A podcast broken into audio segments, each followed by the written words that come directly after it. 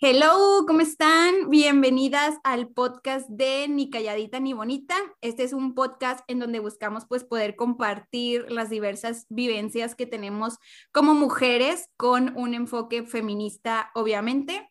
Yo soy Mariela Pruneda y hoy voy a estar platicando con Esmeralda Martínez, que es activista feminista y también es activista del movimiento LGBTQ. Eh, pues yo la conocí por Instagram también, de que por su activismo, y pues la verdad me da bastante gusto que, que podamos estar platicando el día de hoy, o sea, a mí me encanta platicar con Esme y estoy segura que a ustedes también les va a encantar escucharla. Este, Esme, no sé si te quieras presentar tú. Sí, muchas gracias por hablar y por querer este, platicar conmigo, Mariela. Eh, como ya lo mencionaste, mi nombre es Esmeralda, soy feminista y activista de la comunidad LGBT.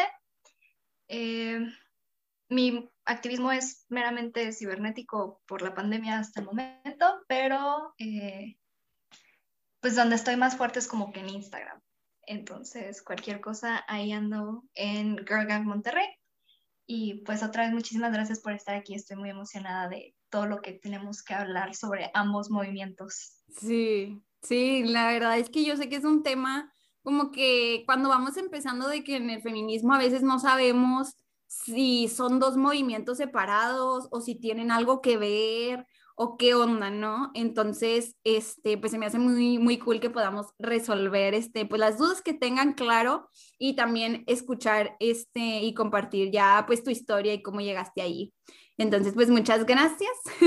y no sé si, este, podamos empezar este, con una pequeña introducción como a ambos movimientos, o sea, de que, qué es el feminismo, cuál es su objetivo y qué, qué busca la, el movimiento LGBT, etcétera. No sé si nos puedas dar así una pequeña introducción de cada uno. Claro, el movimiento feminista eh, busca justamente esta liberación de la mujer no se busca que seamos iguales a los hombres porque pues el hombre no es el estándar, simplemente buscamos que la mujer, todas las mujeres sean libres de ser quienes son em, y pues obviamente destruir todo lo que viene siendo el patriarcado, el machismo, la misoginia y todo eso que nos oprime como mujeres, mientras que el movimiento LGBT lo que busca son derechos humanos básicos para toda la comunidad, todas las personas, ya sean hombres, mujeres, personas no binarias, este, simplemente se está tratando de que justamente no se nos vea como personas enfermas o personas que estamos mal y que se nos acepten y respeten nuestros derechos humanos, como cualquier otra persona que no sea parte de. De, de la comunidad. Sí. ¿Y cómo fue ahora sí que tú llegaste a ser parte de ambos, o sea, que como, o sea, el primero en uno y luego en otro, o qué onda. Eso es algo bastante, pues bastante chistoso, porque justamente como dices, a veces eh, cuando vamos empezando en, en los movimientos sociales, no encuentras en dónde está la línea tan marcada. Em, yo primero me acerqué a la comunidad LGBT porque y, no al movimiento, sino a la comunidad, que mi mejor amiga estaba teniendo como que muchas dudas sobre quién le gustaba, quién le atraía, por allá de secundaria, entonces yo tendría unos 12, 13 años cuando ya fue así como que empecé a aprender un poquito sobre la comunidad para justamente poder apoyar a mi amiga. Eh, y, y, pues fue así como que empecé a aprender sobre esto. Ya en el movimiento yo creo que pues obviamente empecé como aliada, así de que, ay, sí, yo, la gran aliada de la comunidad, Jay. Este, porque pues no me daba cuenta, a mí no te cuenta. Este, la heterosexualidad obligatoria está, uff, muy, muy difícil. Es muy difícil darte cuenta a veces, aunque todo es muy obvio, pero bueno. Em, y ya recuerdo que como a los 14 fue así como que no, es que a ti también te gustan las mujeres, Esmeralda, no te hagas. Em, y ya, ya, fue así como que, bueno, lo empecé a procesar y ya a los 15 años fue cuando ya empecé como que más con, con el movimiento, en informar a las personas, en informarme yo. Y más o menos por ese tiempo también empecé a ver mucha gente feminista, pero muy del lado estadounidense. Ok. Muy, eh, un, feminismo súper liberal, obviamente. Emma eh, Watson. sí, Emma Watson y, y demás, porque justamente eh, la mayor parte de la comunidad o la mayor parte de la información del movimiento LGBT está en inglés. No es tan fácil como el feminismo, que sí hay muchos libros en español y autoras y demás. No, no hay tanto, entonces yo leía muchísimo en inglés y así fue como fui a dar con eh, el lesbofeminismo primero, pero yo veía que ahí no entraba porque no nada más me gustan las mujeres. Eh, y ya fue cuando empecé a buscar eh, sobre el movimiento feminista, por allá de los 16 años más o menos, ya había, eh, ya a punto de terminar yo prepa. Em, y, y, ya, o sea, así fue como empecé, primero empecé en el movimiento LGBT y luego ya me metí más a fondo al feminista, cosa que creo que es muy raro porque usualmente es al revés. Ajá entras al feminista y luego llegas al tema de heterosexualidad obligatoria y eso es, ups, Ajá. ¿qué hago? sí me gustan las mujeres, no, sí, y, pero no, conmigo fue completamente eh, diferente. Al revés, ajá. Y, y, yo empecé ahí como, como buena aliada y luego ya este, pues me terminé dando cuenta que también yo formaba parte de... Oye, y ahorita dijiste este, que primero empezaste como que en la comunidad y luego ya este, como más a fondo en el movimiento. Y para las personas que no sepan como que cuál sería la diferencia, o sea, de, de lo que es la comunidad LGBT y el movimiento. Es un poco difícil también medir eso porque por el contexto social y, e histórico que hay. Eh, pero por así decirlo, el, la comunidad es una persona que forme parte de la comunidad, o sea, tiene que ser gay, lesbiana, bisexual, trans, queer, cualquier otra etiqueta que entre dentro de lo no heterosexual, ni en las personas trans o fuera del binario. Y no necesariamente tienes que hacer activismo. Es, si lo comparamos en el feminismo, es cualquier mujer no feminista es, e, esa es la comunidad LGBT, mientras que el movimiento ya son las personas que no necesariamente que tienen que ir a Pride, porque Pride o, la marcha del orgullo ya se ha transformado más como en un gran anuncio publicitario para las marcas diciendo soy inclusivo. Sí. Pero sí, desafortunadamente eso es lo que ha pasado. Pero, uh, pero son esas personas que pasa alguna eh, emergencia dentro de la comunidad de que asesinaron a alguien o despidieron a alguien o hicieron algo y están ahí alzando la voz de que somos personas, que tenemos derechos, tenemos que tener acceso a ellos y, haciendo estos cambios un poco más este, legales, por así decirlo, o alzando la voz, no necesariamente nada más creando visibilidad diciendo sí soy de la comunidad LGBT, sino también dando ese pasito extra. Eh, entonces, más o menos esa es como la pequeña diferencia, pero se tiene que ver mucho el contexto social e histórico, porque por ejemplo en muchos países del Medio Oriente o de África, el simple hecho de decir soy lesbiana o soy bisexual o soy trans ya es activismo 100% porque ahí hay incluso penas de muerte, ¿no? Sí, ya, que, se tiene que ver mucho eso, entonces no es como que tan delimitado, eh, pero sí es como esta lucha por derechos ya cuando estás dentro del movimiento y no nada más ser parte de la ser Parte. Ajá. Ok, ya, ya, entiendo. Entonces, pues bueno, primero entraste este, al movimiento LGBT y luego ya como, como feminista.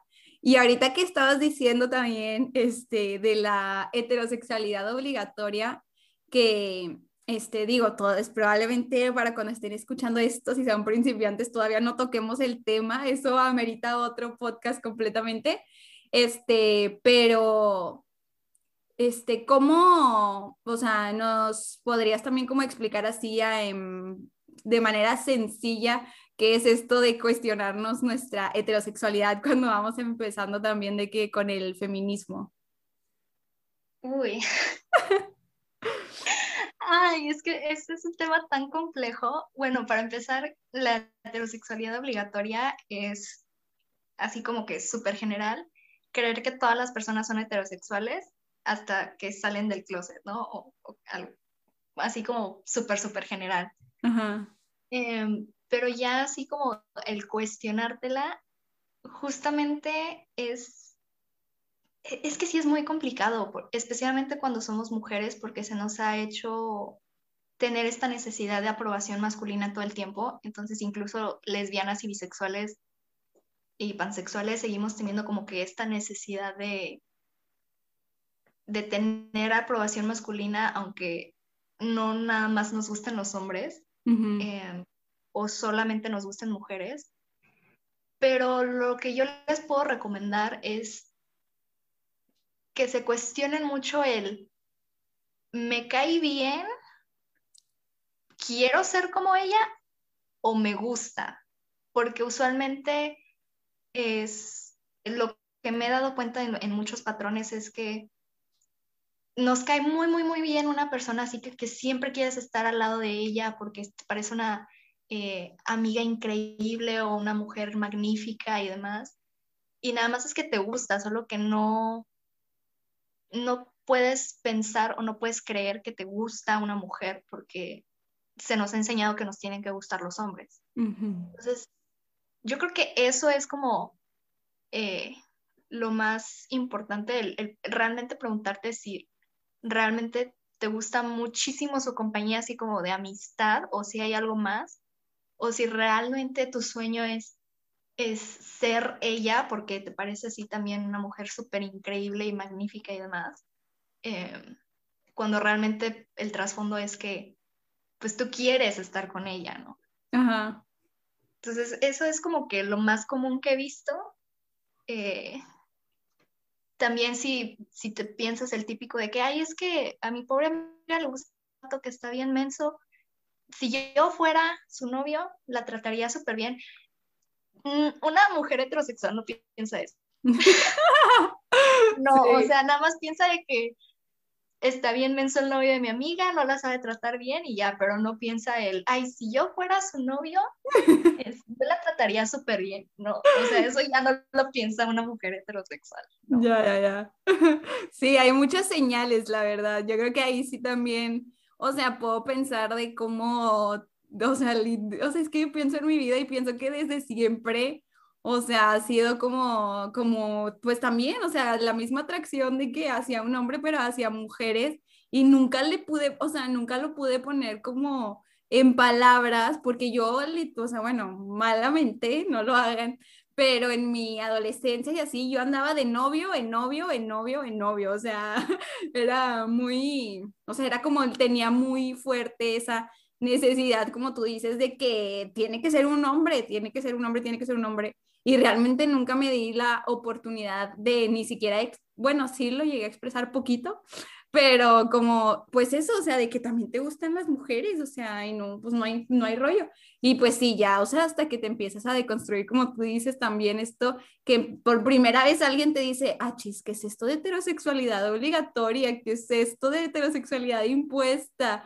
Y ya, ¿no? Pues como con todo lo empiezas a cuestionar y dices, no manches, o sea, bueno, yo me acuerdo que dije, siempre lo supe, o sea, siempre lo supe, no puedo creer que nunca, o sea, que hasta este punto de mi vida le haya puesto eh, pues un nombre, ¿no? O una palabra que ya, digo, yo agarré la, la de bisexual, pero pues sí es muy increíble porque, o sea, toda la, o sea, siempre lo pudiste haber dicho, pero es que nadie tampoco te enseña, o sea, al contrario, ¿no? Pues nos socializan, como ya dijiste, de que para que seamos heterosexuales nada más y los hombres sean nuestro eh, centro y todo, y eso está muy, muy, muy cañón.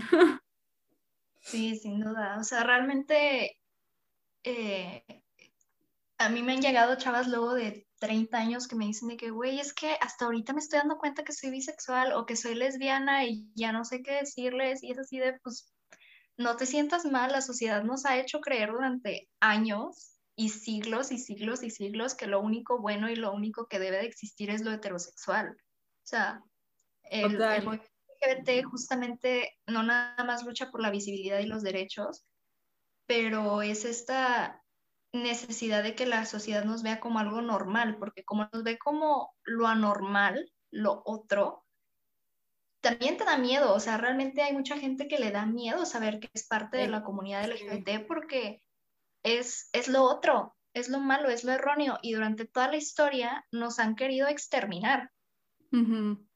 O cambiar totalmente, o sea, no es un, ay, este, como no hay cura, te extermino. Entonces está cabrón, o sea, claro que, que te da miedo. Sí, sí, totalmente, o sea, y luego, o sea, también te pones de que en, en contexto aquí, como Latinoamérica, como súper católico, y, o sea, que todavía hoy en día, tipo, ok, a lo mejor ya le han bajado un poquito y ya hay personas, este, o cabecillas de, pues, de la iglesia o lo que sea, este, que ya dicen, no, no, no es una enfermedad, no es una enfermedad. Pues sí, güey, pero aún así lo ves como de que, uy, súper pecado, este, que, que pues estés relacionado con una persona de, tu mismo sexo, ¿no? O sea, sí, ok, ya me estoy diciendo que no soy un enfermo, pero sigues pensando que soy un súper pecador y me voy al infierno y es como que, ay, o sea, digo, o sea, de la mayoría que, o sea, yo que crecí de que sí, muy rodeada en un ambiente así, pues sí está muy cañón porque, o sea, es la sociedad en conjunto con todas las demás instituciones y todo, o sea, ay, no, está muy, muy cañón, así que sí cuestionensela. Sí. Sí. de hecho, si saben inglés, hay un muy buen este, documento, está relativamente corto, en donde se resume bastante bien eso de la eh, heterosexualidad obligatoria, que se llama Am I a Lesbian? Eh, hasta donde sé no hay traducción, pero este, está bastante bien.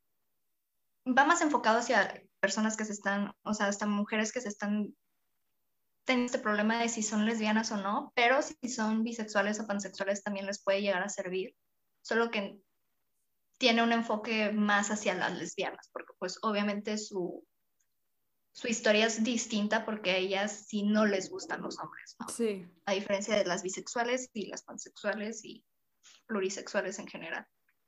Sí, totalmente. Pero sí, está muy, muy impactante, ya que se lo cuestionen. Este, oye, ¿y cómo, este, digo, ya sabemos que eh, el feminismo, y, o sea, ya hablando de los movimientos ahora sí, este, pues sabemos que hay muchos conflictos, o sea, desde, no sé, podríamos decir cómo hay este, el feminismo pues dice, no, el matrimonio es una institución patriarcal y hay que derrocarlo y bla, bla, la verdad. Y luego nos vamos al movimiento LGBT que quiere obviamente su derecho a poder casarse como cualquier otra persona, ¿no? Entonces, o sea, ese tipo de conflictos o el tema del género o el tema de, mm, o sea, pues de que hay mucha transfobia y misoginia, etcétera. ¿Cómo tú le has hecho para manejar o sea, esos conflictos que se pueden dar entre, entre ambos movimientos? Ay, es todo un show, la verdad, no, no es fácil, o sea, siendo súper realista, no, no es sencillo. En el caso del matrimonio es algo sumamente complejo porque eh, en el caso de, del feminismo obviamente pues es esta imposición y, y es algo sumamente con un trasfondo sumamente machista y misógino y, y el básicamente yo te poseo y ya eres de mi propiedad. Eh, pero lo que yo y lo que me ha servido a mí personalmente es leer el por qué desde el punto de vista de ambos movimientos. O sea, leer por qué para el feminismo el matrimonio es esto e, es tan machista o por qué está tan mal o por qué el, el matrimonio no es como lo ideal en una relación. Y cuando yo lo leí, obviamente me hizo muchísimo sentido el que, pues, hay mujeres a las que venden en el matrimonio, hay mujeres que este, han sido raptadas para que se casen y demás. O sea, realmente sí se entiende y comprendes el por qué el movimiento lo ve como lo ve. Y en el caso de las personas LGBT, cuando te realmente te metes a, entenderlo, también comprendes cuál fue su necesidad.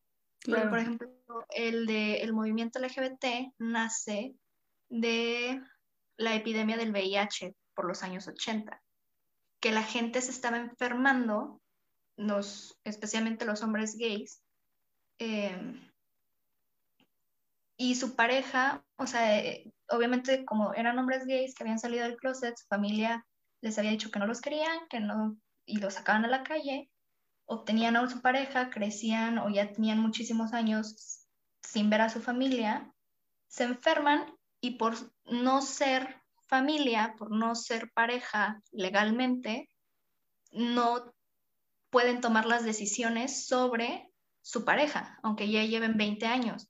Entonces tienen que llamarle a los familiares homofóbicos que los maltrataban, que no los quieren, que o no van al hospital y no firman nada y la persona se terminaba muriendo o terminaban haciendo lo que se les pegara la gana con esa persona. Entonces también entiendo esta necesidad de, sí, es, es, es malo el matrimonio por todo el trasfondo histórico que tiene, pero hoy en día es un derecho necesario para ciertas cosas y cierto poder de decisiones en ese tipo de cuestiones que la comunidad LGBT no la tiene. También por ser tan rechazados y por ser este, los otros, las otras, les otros, se necesita en este momento. Lo ideal es que no se necesitara, pero se necesita. Entonces, es entender el porqué de ambos movimientos, tanto de el género como de el matrimonio, como de todas las partes en donde chocan, que dices, bueno, ok, este, esta es la postura desde este lado y esta es esta postura desde otro lado, y tú más o menos ir viendo en dónde te acomodas, porque ambas partes tenemos que entenderlo, que ninguna es una doctrina, no es como, tengo que seguir esto, esto, esto, esto y esto, y si no, no soy parte de, sino es entender de dónde vienen ambas posturas y tú ya ir decidiendo dónde estás, en dónde te vas a parar. Entonces, es algo muy complejo porque no nada más tienes que leer sobre uno, sino tienes que leer sobre dos. Pero pues, para poder realmente entender el por qué, pues tienes que saber la causa. Ajá. Sí, sí, nada más con, o sea, por ejemplo, yo hablando de que nada más desde el movimiento feminista, este, te agobias con lo que tienes que leer para entender cierto tema y así.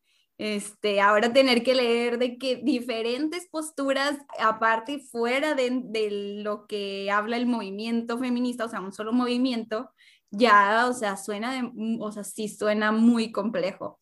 Pero al mismo tiempo, pues yo creo que, digo, o sea, sé que no es obligación de que, o sea, obviamente hay muchas feministas que no son parte del movimiento y que de hecho están muy peleadas con el movimiento LGBT, pero este, pues sí se me hace como quiera, o sea, bueno, a mí importante, pues el hecho de conocer, o sea, porque al final de cuentas, sin, o sea, si te cierras nada más a tus vivencias y no, no entiendes cómo, cómo viven las demás personas, pues, o sea, como sabes que, o sea, no vas a decir algo que les va a faltar al respeto o que no vas a caer en comentarios o sea, no sé, o sea, que atenten de que contra, pues contra su dignidad o así, si nada más te centras en, en tus vivencias y en lo que te está pasando a ti, etcétera. Entonces, para eso se me hace como súper importante, pues, conocer, o sea, ambas partes, ¿no? De que no, a lo mejor no de que al meterte al activismo 100%, pero mínimo conocerlo, o sea, aunque sea de que por fuera, ¿no? De que la postura y así,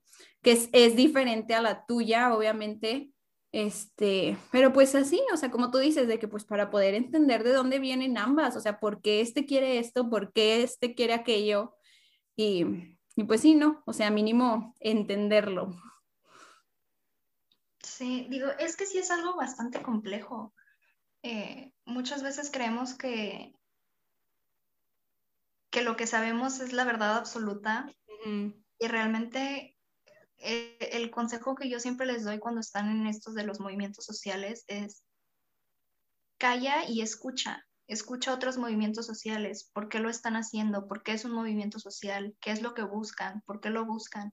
Y tal vez no te vas a meter a leer la teoría y a buscar autoras y autores y a ver exactamente todo, todo, todo, todo el movimiento, porque igual y no va contigo, pero entender por qué están luchando por eso, entender por qué dicen lo que dicen, porque así como tú dices que lo tuyo es lo correcto, porque te ayuda tu vivencia, hay otras vivencias y es importante escuchar todas, porque al final del día estamos luchando contra opresiones y estamos luchando para que justamente no se nos siga vulnerando a quien sea, a las personas negras, a las mujeres, a la comunidad LGBT, a cualquier otra minoría. Vamos en contra de los sistemas que nos están oprimiendo a todas, a todos y a todes. Entonces justamente es esta necesidad de, obviamente no mezclarnos porque pues sí son movimientos distintos y hay ciertas partes en donde se van a cruzar un poquito, porque pues hay mujeres lesbianas, hay mujeres bisexuales, hay mujeres trans, y pues ahí es donde se tienen que tocar ciertas problemáticas que también ve el movimiento LGBT, porque pues son vivencias, pero entender que al final del día somos movimientos sociales que están luchando contra opresiones. Y es bien feo ver cómo nada más nos atacamos entre movimientos cuando lo que queremos hacer es tirar todas las opresiones. Entonces, entender que no siempre vamos a estar 100% de acuerdo, porque incluso entre movimientos no nos podemos poner 100% de acuerdo porque nuestras vivencias son completamente distintas. Sí. Entonces, nunca vamos a estar 100% de acuerdo, pero entender el hecho de que no vale la pena el nada más estarnos peleando entre movimientos, sino aceptar que tenemos distintas posturas en distintas cosas, tanto dentro como fuera de los movimientos, e ir lo más posible de la mano para tirar justamente estos, estas opresiones, ¿no? Porque si no, las opresiones van a seguir ahí, nosotros nada más luchando entre movimientos y entre nosotros. O vamos a llegar a nada, la verdad.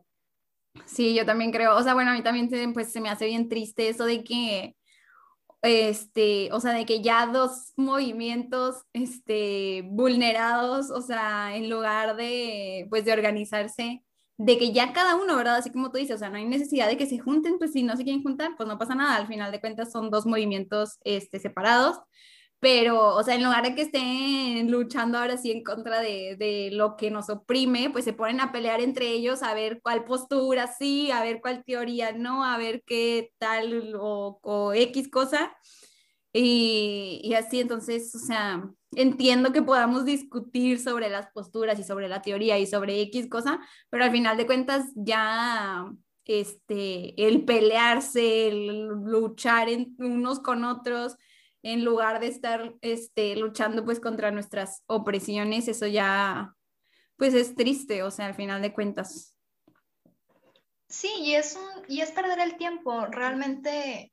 Eh esta lucha interminable de queer y TERF, queer y TERF y queer y TERF, es así como, yo nada más la veo desde afuera y es así como, bueno, ¿y a qué hora vamos contra el patriarcado? ¿A qué hora vamos contra la misoginia? ¿A qué hora vamos contra la transfobia, la LGBTfobia, el racismo? O sea, ¿cuándo vamos a atacar esas cosas? ¿Y por qué nada más nos estamos pasando la papa caliente de que queer, Ajá. Terf, TERF, es así como que ya, por favor, o sea, o sea no, que no vamos a llegar a un acuerdo 100% porque incluso dentro de, de, los mismos movimientos no llegamos a eso. Somos, o sea, son movimientos distintos que de repente se entrelazan porque pues hay interseccionalidad ahí, pero siguen siendo dos movimientos distintos. Ya dejemos de estarnos insultando entre movimientos y luchemos contra lo que nos está oprimiendo, porque el patriarcado nada más está riendo de que estamos con queer, terf, queer, terf, y ya es así como, ya, por favor. Sí. Sí, no, la neta sabemos que es un tema, o sea, súper, oh, increíblemente polémico y polarizado, así como tú dices, o sea, o estás de este lado o estás de este lado, y ya, y es como que, oye, es que aquí hay transfobia y oye, es que aquí hay misoginia, o sea, no lo podemos negar, o sea, por, o sea, no sé, no hay nada más de que polos, o sea, al final de cuentas las personas no somos ni blanco ni negro, o sea, ¿por qué no nos abrimos un poquito más a justo, o sea, de que tener estas conversaciones, saber que nunca vamos a estar de acuerdo, que no es nuestra intención este, hacerle ver y cambiar al otro para que crea lo mismo que nosotros, pues no, o sea, al final de cuentas ninguno de los dos tenemos, este, pues la verdad absoluta de nada. Y como tú dices, o sea, pues ya mejor en lugar de, de, perder el tiempo entre nosotros, pues vamos ahora sí cada uno por su cuenta a, a luchar por otras cosas que sí evidentemente son más importantes. Sí. Pero y es bien chistoso porque yo que estoy en, en ambos movimientos, me da mucha risa como de repente sí me llegan mensajes de que es que eres una queer y luego otra persona de que es que eres una TERF. Y es así de, entonces, ¿qué soy? O sea, unos me dicen que soy queer, otros me dicen que soy TERF, otros, o sea, ¿en dónde entro? ¿En dónde voy? O sea, y así como que yo trato de llevar toda la fiesta en paz, nunca eh, señalo la transfobia, la que sé que puedo señalar dentro del movimiento, así como también señalo la misoginia. Digo, obviamente va a haber misoginia dentro de la comunidad LGBT porque hay hombres, o sea, obviamente va a estar plagada de misoginia, de machismo, de sexismo, porque hay hombres, o sea, los hay. Y no es como que ahí puedas hacer algo separatista porque son parte de, o sea, son parte de la lucha. Pero si tampoco se lo señalo y nada más este, les grito de que, ¡ay, queer! Pues obviamente no me van a hacer caso porque son hombres. Entonces, es, es, es mucho, es, es, muy cansado el estar en ambos movimientos y el que te estén constantemente insultando y diciendo de cosas cuando es así como que, bueno, yo nunca te he dicho así. y, y, yo siempre he tratado de, de, este, cuidar muchísimo mi vocabulario em, en ambos lados, ¿no? Tanto intento no caer en, en este mi sororidad siempre, siempre, siempre la trato de poner primero. Pero pues también soy humana, o sea, de repente igual y sí se me puede ir algo y, pues me disculpo, ¿no? Pero, pero sí es como súper, o sea, sí se siente la presión de que en ambos movimientos es el, es que tienes que estar de mi lado, tienes que estar de mi lado, tienes que estar de mi lado, y es así de, estoy de tu lado, pero también voy a entender el otro movimiento porque también formo parte del otro movimiento. Entonces sí, es muy cansado, pero no se desanimen. Sí, sí, o sea, este tema, como dijimos desde el principio, o sea, es, es cansado, o sea, más si no, o sea, como tú dices, de que si no, si no nos polarizamos, no somos nada o somos las dos cosas, sacas. Entonces es como que no se trata de no, de no polarizar, o sea, de no, de quedarnos calladas tampoco, ni de, ni, ni de no señalar cuando estamos viendo transfobia, cuando estamos viendo misoginia. O sea, eso como ya mencionaste tú, pues claro, o sea, eso hay que señalarlo siempre, ¿no? Pero no para señalarlo es necesario polarizarte de tal manera de que, ah, odio a las TERF o de que, ah, odio a los queer. Es como que, ay, o sea, Sí, o sea, no sé, yo también estoy en ese punto en el que ni uno ni otro, o sea, porque no es necesario ni uno ni otro, ¿no? Sino, pues como, pues aquí estás, o sea, entendiendo como queriendo entender ambas posturas, pues. Sí. Y si es difícil, o sea, no, no vengo aquí en plan de, ay, es que sí se puede, este, todo es bonito y lleno de rosas, pues no, o sea, sí es algo complicado y sí es algo complejo y te salen un montón de dudas existenciales. O sea, yo de repente hablando con mi pareja es así como que, oye, ¿y tú qué piensas de tal cosa? Y si me vuelve a ver, me dice que es me, no, hoy no, hoy no quiero estar pensando en eso, ya. que sí es, sí es muy pesado, o sea, realmente sí la deconstrucción, si la deconstrucción en un movimiento es difícil, la deconstrucción en dos movimientos lo es aún más, y tratar de que ambas posturas en las que, o sea, ambos movimientos te hagan sentido y encuentres como esta línea de en medio, sí es muy complejo, pero pues al final del día es algo que en lo que se tiene que trabajar porque la teoría es muy bonita. De cualquier movimiento, si tú lees la teoría, te puede llegar a hacer mucho sentido. Es así como que, ah, sí, me hace sentido. Pero ya cuando lo intentas aplicar a la realidad, te das cuenta que hay tantas realidades que incluso la tuya, algunas sí, otras no, unas te van a hacer medio sentido, otras para nada. Entonces, ahí es cuando tú empiezas a agarrar las piezas que a ti te hacen más sentido y dices, bueno, más o menos esto. Y las otras las vas llenando conforme te vas deconstruyendo, que nunca vas a terminar de deconstruirte. Entonces, es, es todo un show. La verdad, sí. es algo bastante complejo y bastante difícil. Sí, justo, o sea, como con lo que decías de la teoría, tipo, ah, yo sé que, bueno, soy una persona que le gusta leer también, o sea, desde siempre, no nada más este, sobre feminismo, ¿verdad? Pero en general, este, y me gusta, o sea, me gusta leerla porque como tú dices, es bonita, o sea, es, o sea, te, te hace sentido y la quieres compartir y así, ¿no?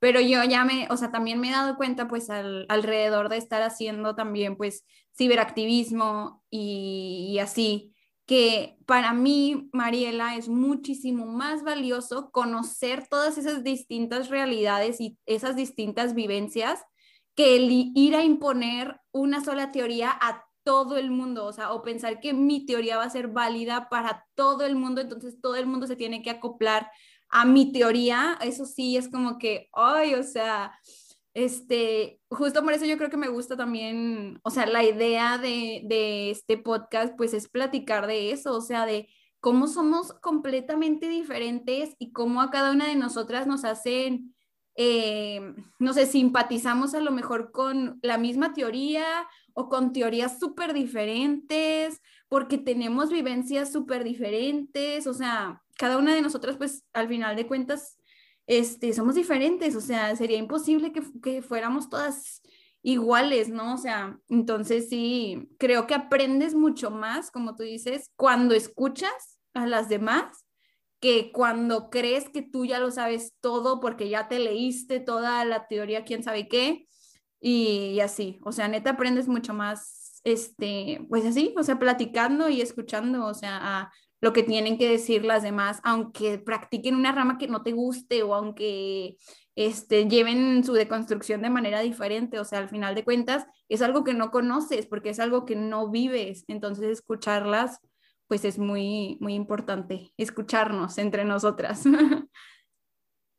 Sí, digo, eso es, y aparte te deconstruyes de una manera completamente distinta porque ves, ves otra cara de, del mundo que no te habías puesto a pensar. y, aprendes muchísimo porque igual tú hubieras leído la teoría sobre esa rama y no te hubiera hecho sentido, hubiera sido así como que, ay, no, o sea, ¿esto a quién le sirve? Claro que no.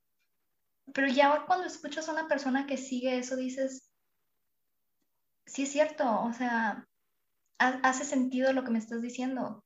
Igual y no en mi realidad, pero lo que tú me estás diciendo, conforme a lo que tú vives y lo que tú experimentas en el día a día, pues claro que tú vas a seguir este movimiento y esta rama y esta, lo que sea, porque para ti es lo que te va a funcionar, para ti es lo que te va a liberar, para ti es lo que necesitas en este momento como persona oprimida. Entonces, realmente es muy importante escuchar otras vivencias, no nada más quedarse con la teoría. Sí, Sí, justo.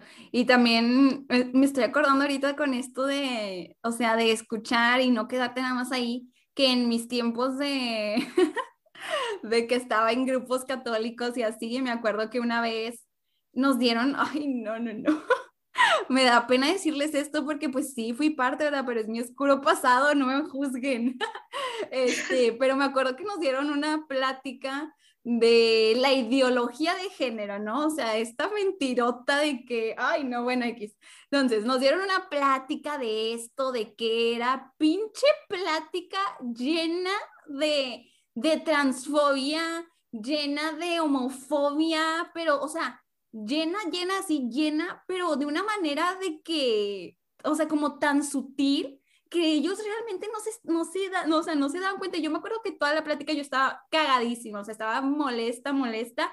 Y eso que o sea, obviamente yo todavía no formaba parte del movimiento feminista ni nada, pero estaba muy molesta porque lo veía, o sea, estaba viendo de que, o sea, todo ahí yo de que, ¿cómo, cómo no? O sea, ¿por qué estamos viendo esto? y yo siempre he sido de que muy así, ¿no? El, el cómo y el por qué y bla, bla, bla.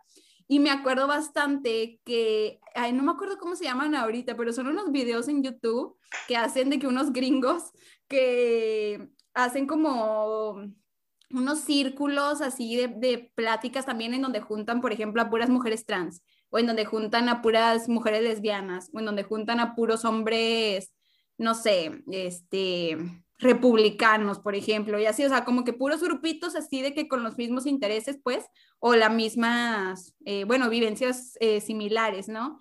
Entonces, a mí me gusta bastante ver esos videos, todos, o sea, de que sí, donde juntan a todos los pro aborto y donde juntan a los pro vida y así, porque realmente me interesa de que de dónde viene su postura tan firme, ¿no? De dónde vienen sus vivencias o así.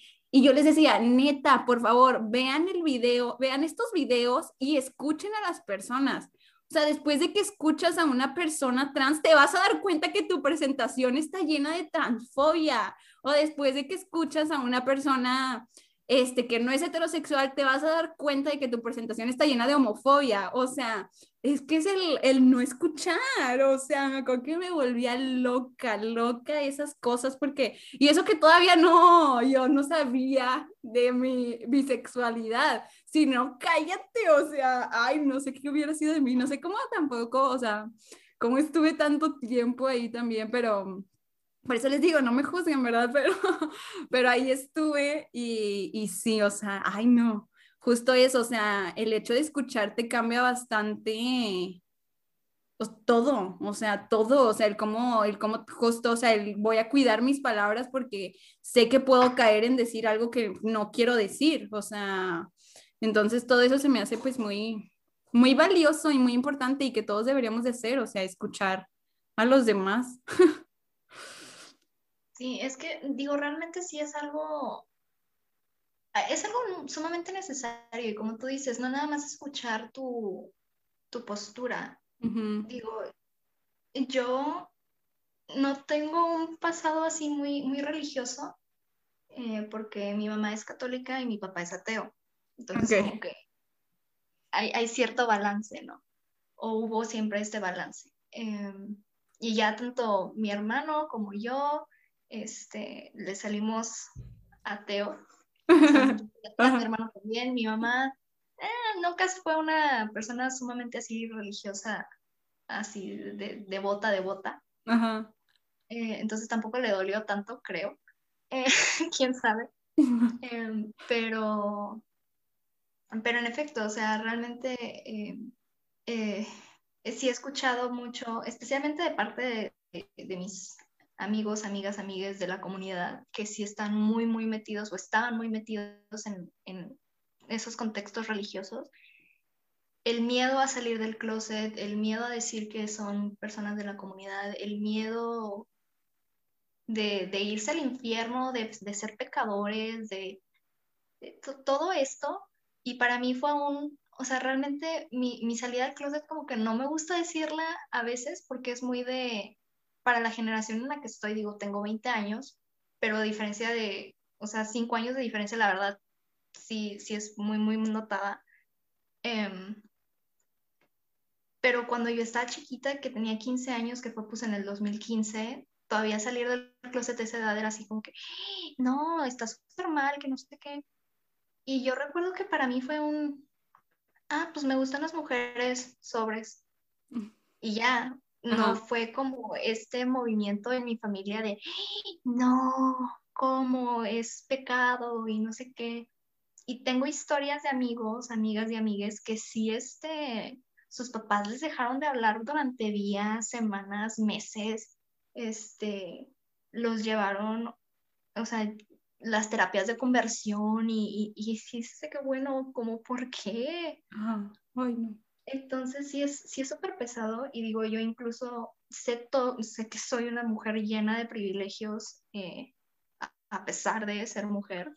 Em, y, y, los o sea, escucho ese tipo de vivencias porque es así como que, bueno, para ti fue lo más normal del mundo decir, ah, pues sí, me gustan las mujeres, pero a tu pareja no, a tu exnovia tampoco a tu amiga, a tu amigo, a tu amiga, a tu amiga trans, a tu, o sea, que tu vivencia haya sido tan sencilla no significa que para otras personas también, estando en México, entonces tienes que sentarte a escucharles.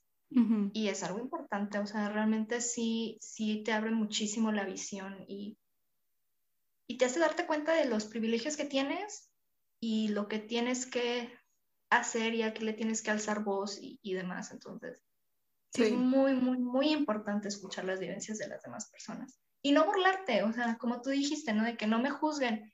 No te podemos juzgar, o sea, así creciste.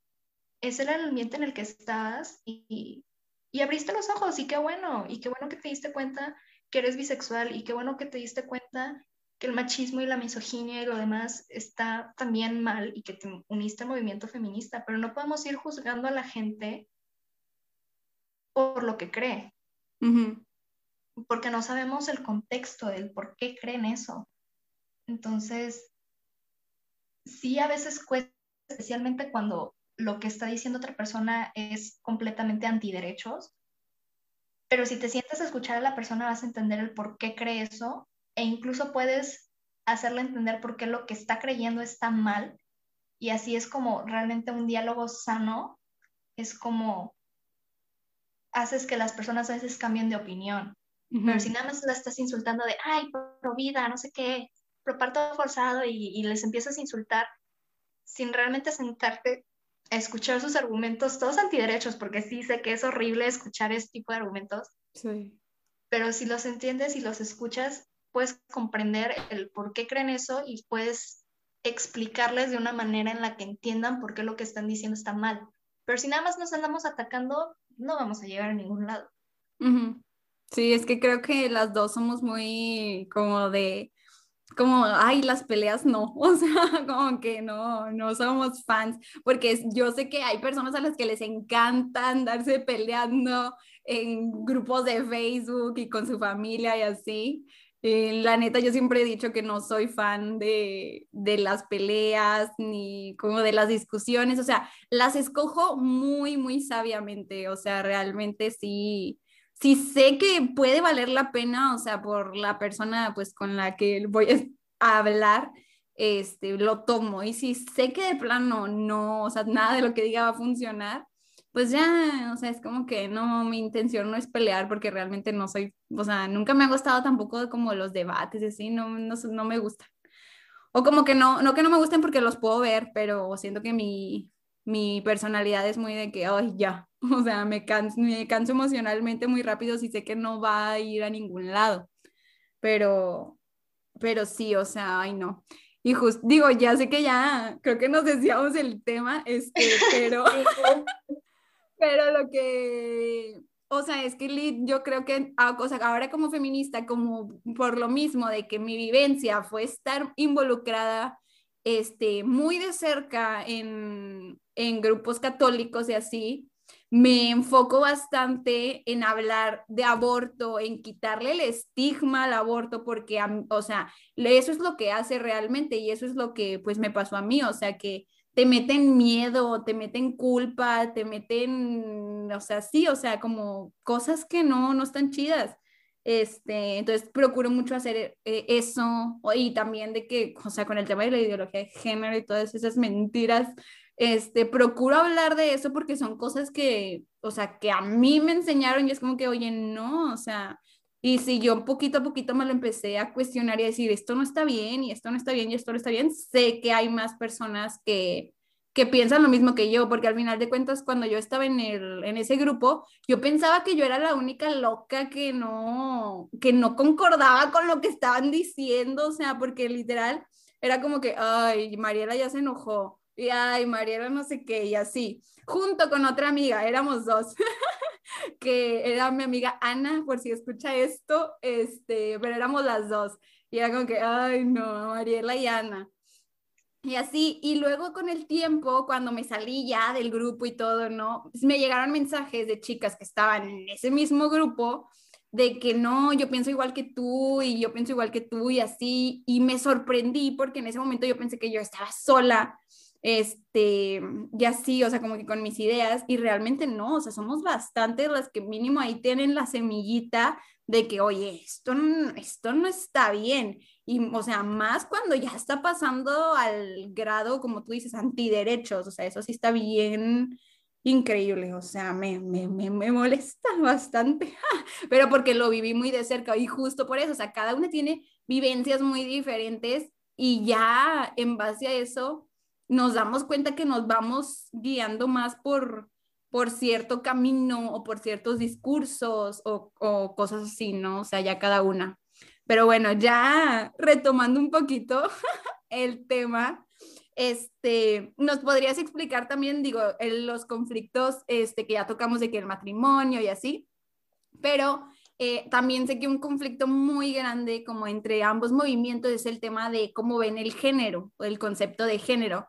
Entonces, no sé si nos podrías explicar así este, también a grandes rasgos de que cómo lo ve el feminismo y cómo lo ve este, el movimiento LGBT. Pues realmente también es difícil en, en cuanto al feminismo el decir tal cual como definir el género, muchas ramas coinciden en que es justamente una forma de opresión, pero si lo ves en, otros, en otras ramas, por ejemplo, el del colonial, ya se empieza a cuestionar justamente esta, el binarismo de género, ¿no? incluso dentro de, del feminismo. Pero usualmente en el que todo el mundo se va y en el que se basan muchísimos feminismos es justamente esta manera en la que el patriarcado sigue oprimiendo a las mujeres, este, al, nada más haber dos géneros, está el que controla y el que es oprimido, ¿no? Entonces lo ve como esta herramienta o forma de opresión hacia las mujeres. Mientras que el movimiento LGBT lo ve más como un constructo social binario, eurocentrista, en el cual justamente se nos trata de encasillar. Entonces sí es algo que también se está imponiendo, pero ahí como que sí está muy marcado esto de el binarismo eurocéntrico, mientras que en el movimiento feminista hay algunos que sí lo están ya tocando de esa manera, también de que es muy binario y muy eurocentrista, y otros que nada más lo ven como esta manera de opresión. Entonces, sí, ya es un poco más complejo cuando te vas a, a las ramas en específico en el feminismo. Sí. Pero usualmente ese es el choque, ¿no? Que uno dice que no, es que es una manera en la que nos están oprimiendo a las mujeres y debemos de abolir el género, no debe de haber géneros, y otros que dicen, pues es que el género fue impuesto de una manera binaria, eurocentrista, porque antes existían más géneros y hacía que no existiera esta opresión tan marcada, ¿no? Entonces es, es mucho show porque también empiezan con este, abolir el género es este racista, ¿no? Y ay, ya. Es, mucha información, la verdad. Sí, ya uno no quiere leer, ya no quiere saber nada porque dices, ah, por. Sí, y o sea, y es que te das cuenta que muchos, o sea, muchas cosas tienen sentido. Yo creo que, como tú dices, al principio, por ejemplo, pues conocemos bueno, yo conocí el género también así, ¿no? Como la forma de opresión, y sí lo sigo viendo como una forma de opresión, pero ya no puedo negar que sí fue algo súper eurocéntrico y que tiene bastante que ver con, este, con la colonialidad, ¿no? Entonces, también es como que, ay, o sea, pues eso también es, o sea, no, no lo podemos negar, pero al mismo tiempo, pues entiendo que sí sigue siendo esta manera de, de oprimir a las mujeres. Entonces, sí, si ni siquiera el feminismo comparte una sola postura en cuanto al género, pues ahora aparte agrégale las diferentes posturas que me imagino que también tienen eh, dentro de, del movimiento LGBT, ¿no? Sí, y otro problema grande que hay en el movimiento LGBT es que no es un movimiento muy académico. Okay. No hay mucha teoría. Eh, sí hay, hay esta teoría queer, está la teoría del libre género, o sea, sí hay ciertas teorías, pero no es un movimiento muy académico, porque justamente la comunidad lo que no quiere es que eh, se nos empiece a decir cómo es una persona que pertenece a la comunidad LGBT. O sea, qué características tiene que tener, ¿sabes? Entonces ahí se vuelve aún más complejo porque yo formo parte del movimiento LGBT, pero yo no sigo la teoría queer. La he leído, he leído también teoría de libre género, pero no la sigo.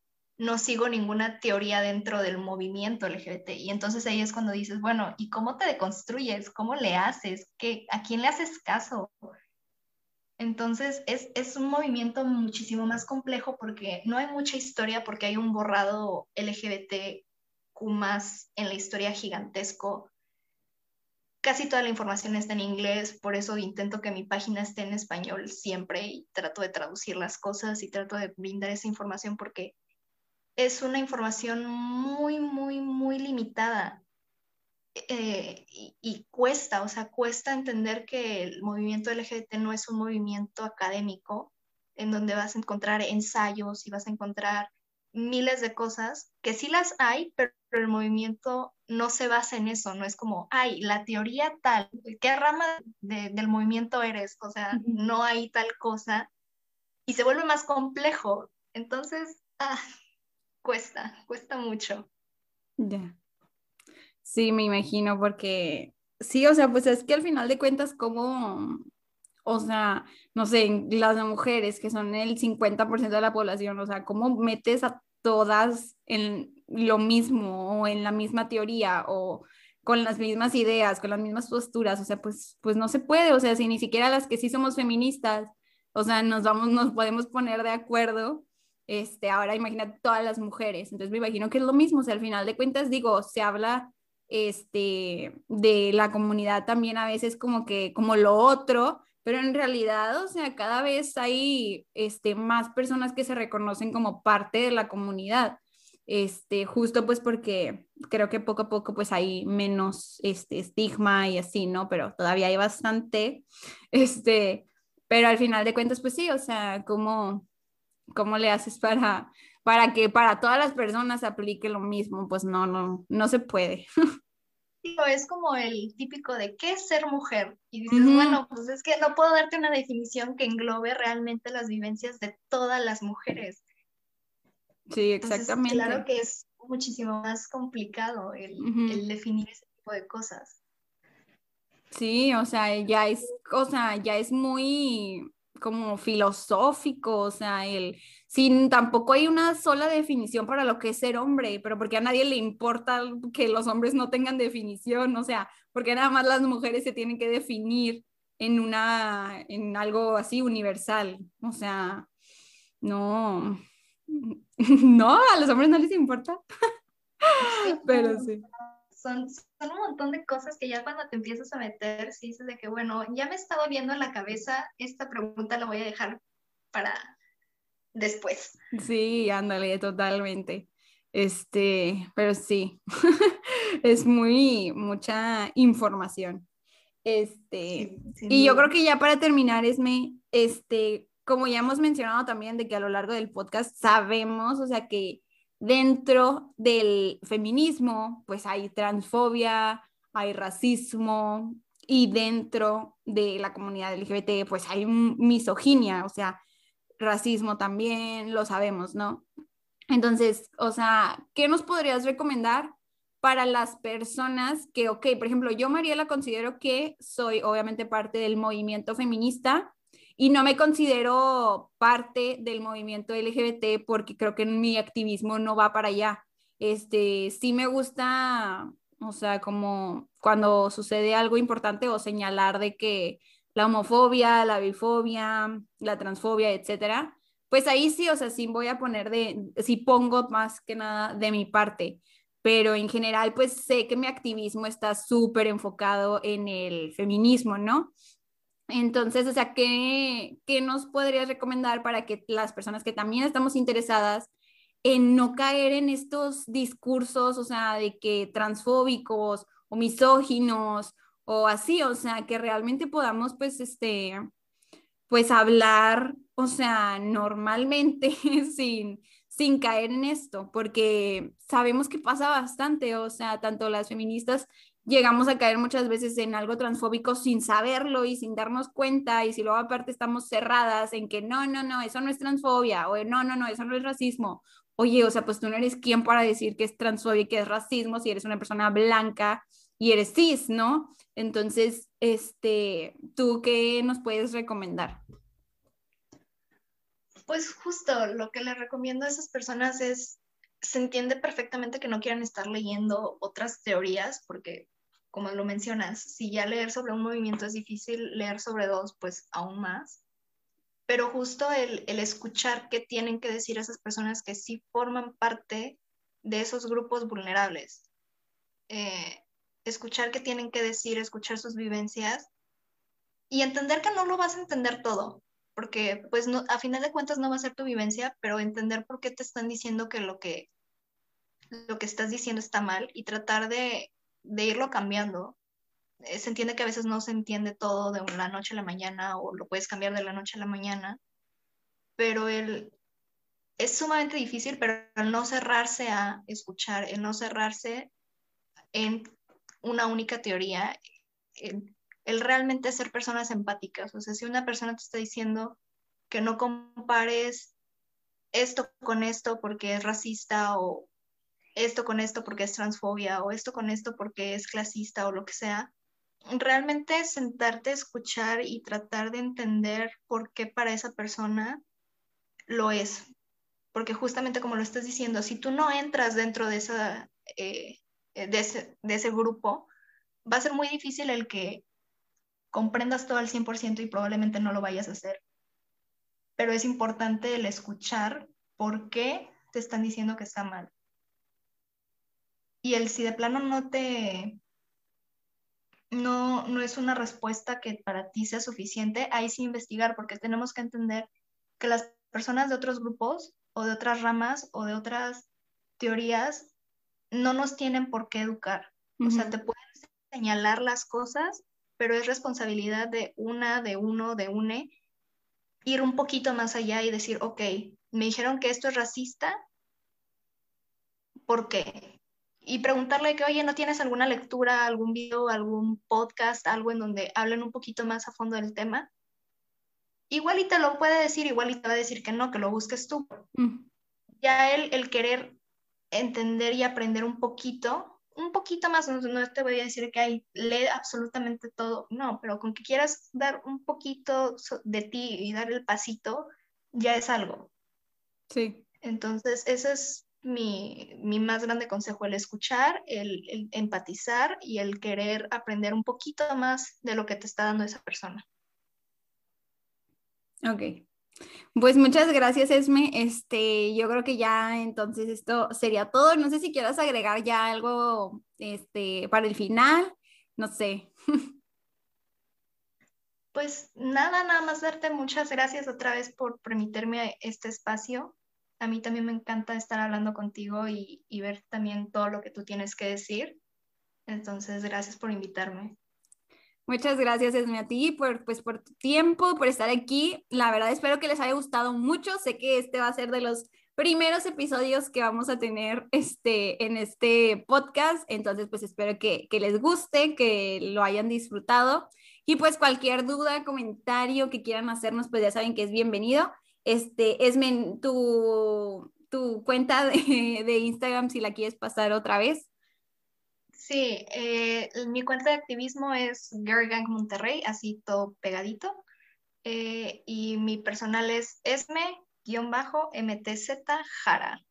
Por si también necesitan algo más urgente, ahí suelo contestar un poquito más rápido, porque suelo tener menos mensajes. Ok, pues muchas gracias, Esme, de verdad. Este, y muchas gracias a, a las que nos hayan escuchado, a los que nos hayan escuchado. Y pues ya, gracias, nos vemos. Bye. Bye. Bye.